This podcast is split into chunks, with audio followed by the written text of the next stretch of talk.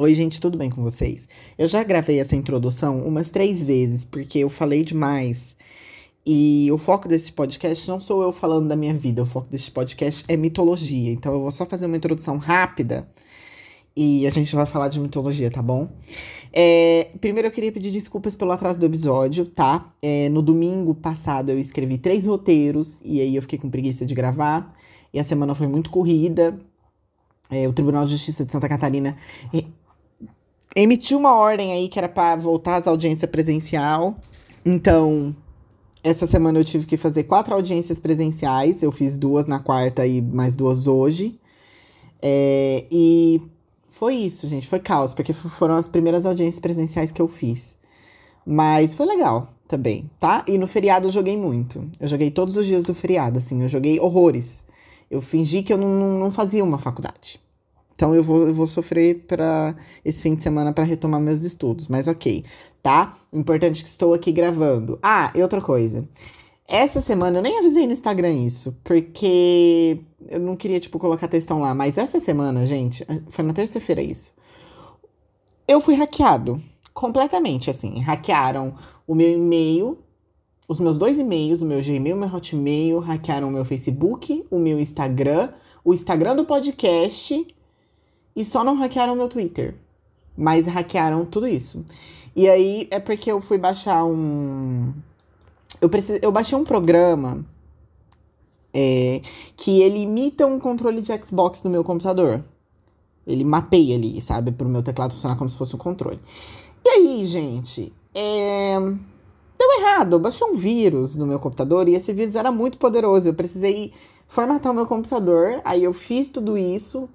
É, isso era na segunda, eu acho, segunda de noite. Eu sei que eu acordei na terça-feira e, e daí foi isso. Tinha lá login da Virgínia nos Estados Unidos, outro da Rússia. Enfim, foi causa. Eu, não fiquei tão desesperado, porque eu consegui recuperar rápido até. Mas, gente, do podcast, para vocês terem uma ideia, eles chegaram a trocar o e-mail. Tipo, o meu Instagram, pessoal, eles entraram e seguiram umas outras pessoas aleatórias lá, sabe? Tipo, eu entrei no meu stories, foi assim que eu descobri, inclusive, porque eu abri o meu Instagram e aí eu vi que tinha uns stories de umas pessoas que eu não conhecia. E daí eu. Está estranho. Aí fui verificar. Aí no meu Instagram eles só seguiram umas pessoas e curtiram umas coisas lá. Mas no Instagram do podcast, eles trocaram o e-mail do Instagram do podcast. Então eu fiquei tipo levemente desesperado, com medo deles terem postado algumas coisas, mas no fim dos contos, não, gente, não. Deu tudo certo, eu recuperei tudo, ativei é, um monte de coisa agora, um monte de senha difícil, segunda etapa. Ai, ó, ativei tudo. Mas enfim, no fim das contas deu tudo certo, tá bom? E sem mais enrolação, gente, hoje nós vamos falar de Vênus e Adonis. E eu vou direto pro mito, porque como eu formatei o meu PC, eu tô sem o software, então não vai dar pra pôr abertura. Enfim, gente, hoje aqui vai ser papo reto, tá? Bem, então vamos lá. Primeiro a gente tem que começar com os nomes. Hoje nós temos um mito romano, né? E a deusa Vênus é o nome uh, de Afrodite em romano, né? Então Vênus e Afrodite são a mesma pessoa. Afrodite, mitologia grega. Vênus, mitologia romana. E Afrodite, como a gente sabe, deusa da beleza. E esse mito ele é bem curtinho e ele começa dizendo pra gente que em um dia qualquer, aí de boas, a Vênus estava lá, bem plena, bem vibes, em uma árvorezinha assim, brincando com o filho dela, que é o Cupido. Na mitologia romana, na mitologia grega, ele é o Eros. E aí ela tava lá, de boas, quando sem querer ela se feriu no peito com uma seta dele. Para quem não sabe, as setas do Eros, é, ou Cupido, faz com que a pessoa que seja ferida se apaixone. O negócio é que não fica muito claro é, por quem essa pessoa vai se apaixonar.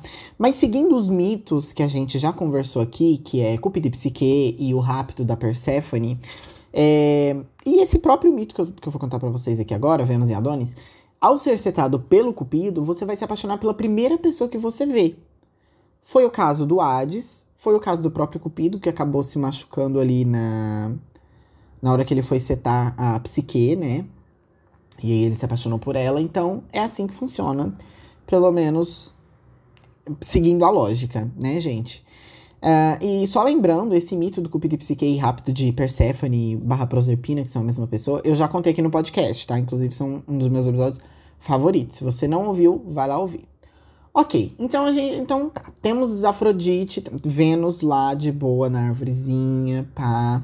Ela acaba se machucando. E antes que ela pudesse se curar com as suas habilidades divinas, ela viu um homem chamado Adonis. E ela se apaixonou por ele. Mas quem é este Adonis? Né? Quem é este homem? O Thomas Bulfitt, no livro da mitologia, ele não traz muito sobre ele e por isso eu fui dar uma pesquisada. E basicamente ele era um mortal, muito, muito bonito, mas ele não era tipo um, um mortal comum, ordinário. Porque tem um negocinho no nascimento dele. O pai e a mãe dele, para todos os efeitos, eram pai e filha. A mulher era chamada de Esmirna e o pai era chamado de Teias. Ele era rei da Síria. E assim, incesto não é nada novo pra gente aqui, né? Afinal, nós estamos falando de mitologia greco-romana. Se você caiu nesse episódio pela primeira vez, tá ouvindo o episódio do, do podcast pela primeira vez para esse episódio, ó, vai ter muito incesto aqui, tá bom? Isso aqui é mitologia.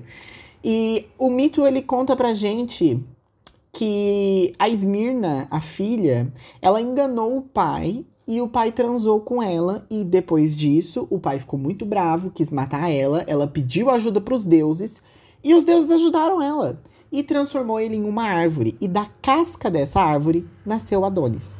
Então assim, o Adonis ainda é um mortal, mas ele tem essa coisinha diferente aí no, no nascimento dele. É um surto, é bem mitológico esse contozinho. Como ela enganou o pai dela, não tem ideia, mas esse não é o foco do episódio de hoje. Então tá temos Adonis. Adonis nasceu aí, beleza. Afrodite, depois de se ferir com a flecha é, e, e, se apaixonar pelo Adonis, ela começou a parar de tipo. Ela parou de sair de casa, gente, basicamente. Ela parou de dar rolezinho, né? Acontece isso, na, na verdade, quando as, a maioria das pessoas começam a namorar, né? Mas o negócio é que a Afrodite, ela é diferente, né, gente? Ela é a deusa do amor, da beleza, ela é paqueradora. Ela, ela gostava de um fervo. E aí o Thomas Bulfitt, ele cita alguns lugares que a Afrodite... Afrodite e Vênus é a mesma coisa, tá, gente? Eu vou trocar o nome várias vezes. Uh, que a Vênus adorava ir paquerar, né? Que era e tinha a cidade de Bafos, Snídio, Amantos, que eram cidades ricas em metais. E ela, inclusive, parou de ir no Olimpo. Porque, para ela, o Adonis era mais querido e mais importante do que estava acontecendo no céu. Então, assim, é, foi uma paixão profunda. Uh, aqui é interessante porque acaba levantando a dúvida se o Adonis era apaixonado por ela ou não. Porque, como eu falei para vocês, a flecha, ela foi. Quando ela é dada só em uma pessoa, né? Você se apaixona pela pessoa que você vê pela primeira vez. E o Adonis não foi flechado. Quem foi flechado foi só a Afrodite. E sim, a Afrodite é muito bonita, mas não existe. Uh, nada nos mitos que digam que a pessoa se apaixona pela Afrodite só de olhar por ela. Claro que a pessoa vai contemplar a beleza dela e etc, mas contemplar a beleza de uma pessoa não necessariamente significa paixão, né, gente? Então, não fica muito claro. Inclusive, o mito diz várias vezes que ela, é, que era uma deusa que não gostava de trabalhar, gostava de ficar de boas, Agora seguia ele para cima para baixo, como uma caçadora de Diana, porque ele gostava de, de caçar. E aí ela ficava é, andando com ele com cães e perseguindo coelhos e, e falando para eles: ó, oh, cuidado com esse animal aqui, que esse animal é perigoso. Então, assim, o mito não deixa muito claro se ele amava, se era recíproco, entendeu, gente? Então, não dá para saber muito bem. Mas, enfim. E aí eles têm um diálogo que eu não entendi nada desse diálogo aqui. É uma coisa mais poética, será? Eu vou, eu vou parafrasear para vocês que de repente é uma coisa que, que foi só eu que não entendi mesmo, tá? Se bravo com os tímidos, disse ela, coragem para enfrentar os corajosos não é seguro. Não te exponhas ao perigo para não arriscares a minha felicidade. Não ataque as feras que a natureza armou. Não aprecio tanto a tua glória que queira barganhá-la pela tua falta de segurança. Tua juventude e a beleza que encanta Vênus não tocarão o coração dos leões e dos rudes javalis. Pensa nas tuas garras terríveis e na sua força prodigiosa. Odeio sua raça inteira. Perguntas-me a razão? Então ela contou a Adonis a história de Atalante e Hipomenes, que foram transformados em leões por terem sido ingratos a ela. E aí, gente, assim, é, o Adonis entende, tá? E eu percebi que ele não só é bonito, como ele também é inteligente, porque para mim esse diálogo não faz o menor sentido. Ok, tipo, dá pra gente tirar alguma coisa. Ela está preocupada com a segurança dele, né? Pra ele não enfrentar os, os animais perigosos. Ok, essa parte a gente entende. Mas isso aqui no começo, se bravo com os tímidos, coragem para enfrentar os corajosos não é seguro. Sabe? Uh -uh, não entendi. E é uma e, e isso aqui é um diálogo entre ela e ela mesma. Porque aqui, ó, vocês vê, ela fala: odeia a tua raça inteira. Peraí, que raça? Ela tá falando dos humanos? Ou ela tá falando dos animais perigosos? Não dá pra saber muito bem. Aí, aí ela diz: perguntas minha razão? Só que ele não perguntou nada pra ela. Ele deve. Certo, ele tava olhando com cara de tipo. E aí ela, né, falou: Ah, você quer saber o porquê? Eu te conto. E aí ela conta para ele sobre esse povo aqui que foi ingrato ela e transformou em, em, em, leão. Então foi o seguinte: ela falou: Olha. Vou, vou traduzir para vocês agora. Olha, se você for ingrato a mim, se você se jogar no meio desses animal, você vai virar leão. É, é isso, é mitologia, né, gente? Não, dá pra você querer pra encontrar uma lógica, assim, você não vai encontrar, né? Mas, ok. Uh, e aí, depois dela ter dado uma de esfinge e soltado esse enigma, ela vazou na carruagem dela, que eu acho que eu já comentei aqui, é puxada por cisne. Cisnes. Não sei. Cisne se escreve de um jeito muito estranho. Cisney. Enfim, gente, é, é o bicho pescoçudo do, do, do filme da Natalie Portman. É puxado por eles. É chique. Tá, mas o Adonis, ele não escutou, obviamente, né? Porque mitologia. E ele encontrou um javali e o mito conta que ele era muito corajoso. E por isso ele não conseguiu dar ouvidos aos conselhos da Vênus. E aí a gente não deu outra. Ele jogou a lança contra um animal, que foi ferido, mas o próprio javali puxou a lança de si com a boca. Aham. Uhum, e ele correu em direção ao Adonis, que tentou fugir da criatura, mas não rolou. O javali alcançou ele e mordeu ele, né? O, o mito diz, enterrou os dentes em seu corpo e foi embora. E basicamente o Adonis ficou no meio ali, no chão, morto, todo ferido. E, e olha que chique essa parte, eu vou parafrasear para vocês. Vênus, em sua carruagem puxada por cisnes, não tinha ainda chegado a Chipre, quando ouviu chegados pelo ar os gemidos de seu amado, e retornou com seus corcéis de asas brancas para a terra. E aí, gente, ela desce da carruagem chiquérrima dela, completamente desolada. Ela se deita em cima do corpo do amado dela, batendo no próprio peito e arrancando os próprios cabelos, nas palavras do mito, tá bom? Parece que é uma brincadeira minha, mas não é dessa vez. E ela surtou, gente. E ela tacou foda-se, porque ela começou a xingar as moiras, que são aquelas três velhinhas que controlam o destino da gente e também dos deuses. Eu já falei sobre elas várias vezes aqui no podcast. Eu vou parafrasear para vocês o que, que ela fala.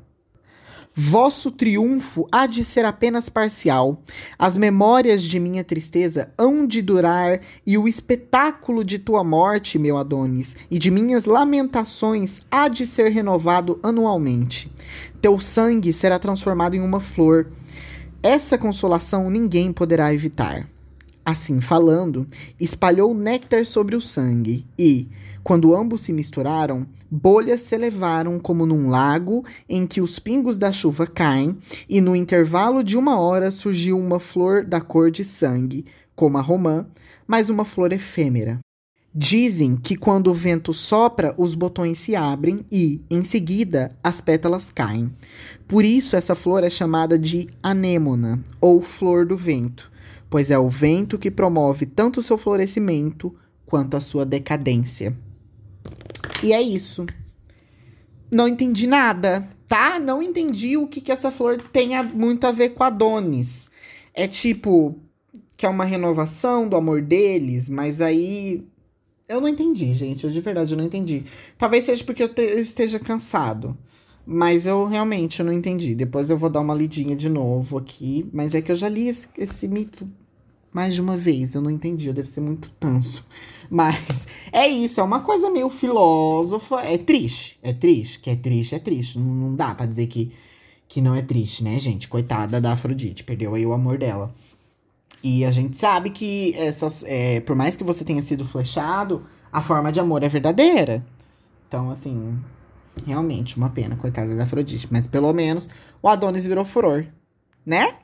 Que aqui na mitologia, se você é especial pros deuses, ou você vira furor, ou você vira constelação. Dos dois, um. Então, saiu ganhando ainda o Adonis. Meio burro ele, né? Ignorou o conselho de uma deusa, mas aí a gente, se a gente for falar de gente que ignorou o conselho de Deus aqui na mitologia aí, a gente vai ficar muito tempo. E é isso pelo episódio de hoje. Eu espero que vocês tenham gostado.